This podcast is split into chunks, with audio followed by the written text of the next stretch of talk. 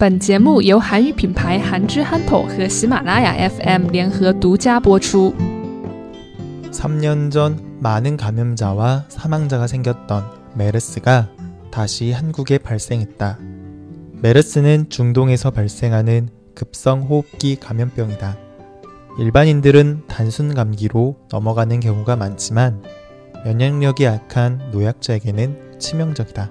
이전에 한국에서 처음 메르스 환자가 발생했을 때는 초동 대응이 늦어 많은 사람이 피해를 입었다. 하지만 이번 메르스 환자는 귀국 직후 바로 응급실로 이동했고 직간접적으로 접촉한 사람들은 현재 격리 조치되어 관리를 받고 있다. 네. 3년 전에 많은 감염자와 사망자가 생겼었던 메르스라는 병이 다시 한국에 발생했어요. 이전에 메르스로 많은 사람이 감염되었을 때에는 환자, 병원, 정부 모두가 대처하는 게 매우 부족했었어요. 감염성이 높은 환자가 사람들이 많이 다니는 시내를 돌아다녔고 병원에 입원했을 때에도 여러 환자가 함께 사용하는 공동병실을 이용했었기 때문에 굉장히 많은 사람들에게 전염되고 피해를 입히게 되었었죠.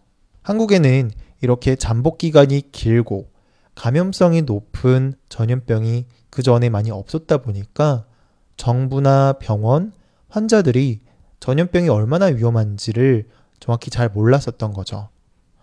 그랬었는데 이 메르스를 통해서 많은 환자가 감염되는 것을 보고 많은 사람들이 경각심, 그러니까 아, 좀 조심해야겠구나 라는 생각을 많이 하게 된 것 같아요. 그런데 이번에 또다시 메르스 환자가 생겼어요. 물론 이번에는 처음에 대응을 잘했던 것 같아요. 뭐 아쉬운 부분들이 조금 있긴 했었지만 메르스 의심 환자가 중동 국가에서 한국으로 돌아온 후에 바로 병원으로 가게 되었고 진짜 메르스가 맞는지 확인이 되자마자 이 사람과 접촉했었던 사람들을 모두 격리 조치했다는 거예요. 뭐 일단 처음에 대처는 잘했지만 현재 사람들은 굉장히 많이 걱정을 하고 있는 상태예요. 이전에 굉장히 많은 사람들이 죽었고 감염됐었으니까요. 게다가 이 메르스라는 병이 약 2주 동안 잠복 기간이 있다고 해요. 그래서 이 병에 걸려도 2주 동안은 어, 병에 걸렸는지 안 걸렸는지를 모른다라는 거죠. 네. 그래도 처음에 부족한 부분이 있었지만 이게 처음에 한국에 이런 감염 환자가 생기자마자 바로 잘 대처를 한 것 같아서 더 큰 피해를 막을 수 있게 된 것 같아 다행인 것 같아요.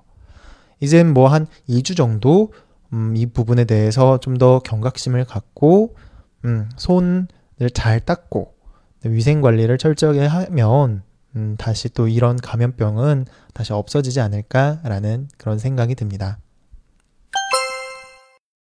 3년 전 많은 감염자와 사망자가 생겼던 메르스가 다시 한국에 발생했다.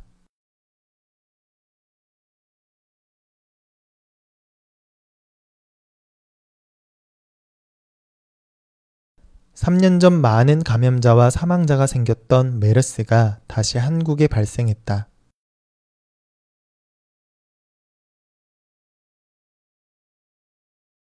메르스는 중동에서 발생하는 급성 호흡기 감염병이다.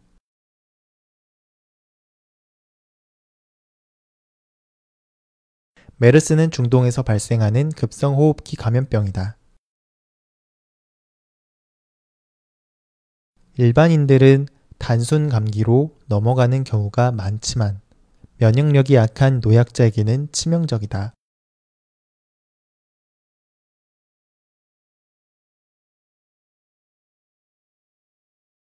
일반인들은 단순 감기로 넘어가는 경우가 많지만 면역력이 약한 노약자에게는 치명적이다.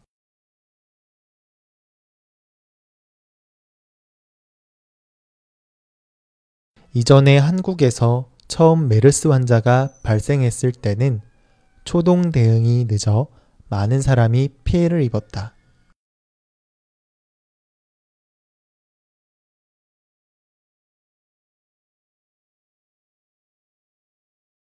이전에 한국에서 처음 메르스 환자가 발생했을 때는 초동 대응이 늦어 많은 사람이 피해를 입었다.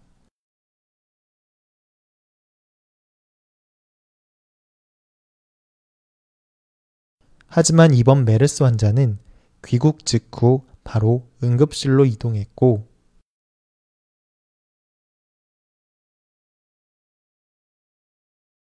하지만 이번 메르스 환자는 귀국 직후 바로 응급실로 이동했고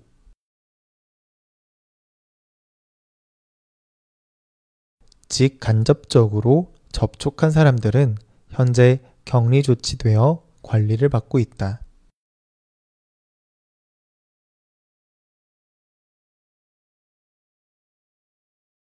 직간접적으로 접촉한 사람들은 현재 격리 조치되어 관리를 받고 있다.